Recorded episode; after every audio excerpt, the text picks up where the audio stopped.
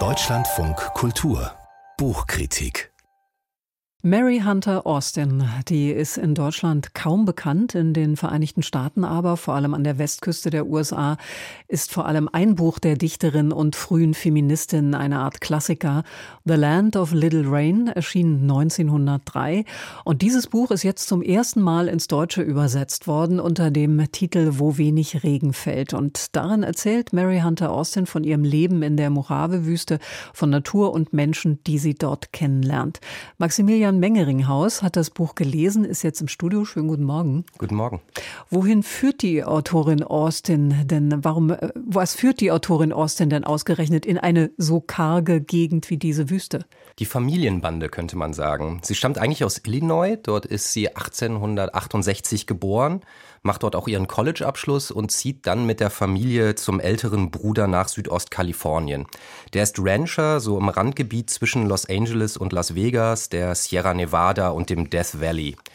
Und in dieser Einöde, wie man denken mag, findet sie tatsächlich eine Wahlheimat. Sie erkundet das Land, fängt auch an, Kurzgeschichten zu schreiben, sich als Autorin zu betätigen und sammelt vor allen Dingen Stoffe für ihr literarisches Debüt, wo wenig Regen fällt von diesen Begegnungen, die sie äh, in diesem Zuge macht, den Eindrücken, die sie gewinnt, wird sie auch weiter als Autorin zehren, auch als es sie dann eher in kosmopolitische Räume nach Los Angeles, New York oder auch nach Europa zieht. Austin verbringt ja Jahrzehnte in der Wüste. Sie gärtnert selbst und hat einen ziemlich genauen Blick für die Botanik um sie herum. Wie sieht's denn mit den Menschen aus? Auch die kommen vor. Mary Hunter Austin ist interessiert an allen Lebensformen und vor allen Dingen daran, wie jede in dieser kargen Landschaft eine Nische finden muss, um zu überleben. Sie schreibt an einer Stelle, die Art des Landes bedingt hier die Geflogenheiten des Lebens. Und das gilt für die Tiere, die Pflanzen und natürlich auch für die Menschen. Darunter sind dann eine Korbflechterin aus einem Hüttendorf, ein Medizinmann, ein vagabundierender Schafhirte, ein befreundeter Goldsucher, aber auch weiße Siedler und Rancher. Sie macht hier tatsächlich gar keine Unterschiede. Was alle aber so ein bisschen vereint ist, dass das ziemliche Charakterköpfe sind, ziemliche Typen, wie man sagen mag. Was Mary Hunter Austin aber auch beobachtet, ist der Einfluss, den die Menschen auf diese geliebte Landschaft haben. Sie schreibt, es braucht Menschen, um hässliche Narben auf dem Antlitz der Erde zu hinterlassen. Aber worum geht's ihr in dem Buch eigentlich genau? Ist das ein Memoir, ein Reisebericht oder doch eher Naturkunde? Das ist tatsächlich alles und noch mehr. In erster Linie ist es aber eine umfassende, facettenreiche Liebeserklärung an diese Landschaft.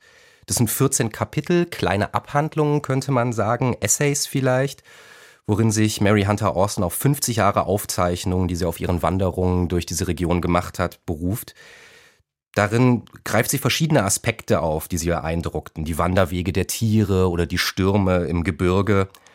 Man kann vielleicht sagen, so wie keine abgesteckte Route durch dieses noch gar nicht so erkundete Land führt, so führt auch kein roter Faden oder keine Storyline durch dieses Buch. Was es zusammenhält, ist tatsächlich ein poetisches Panorama des Landes, das sie breitestmöglich versucht darzustellen.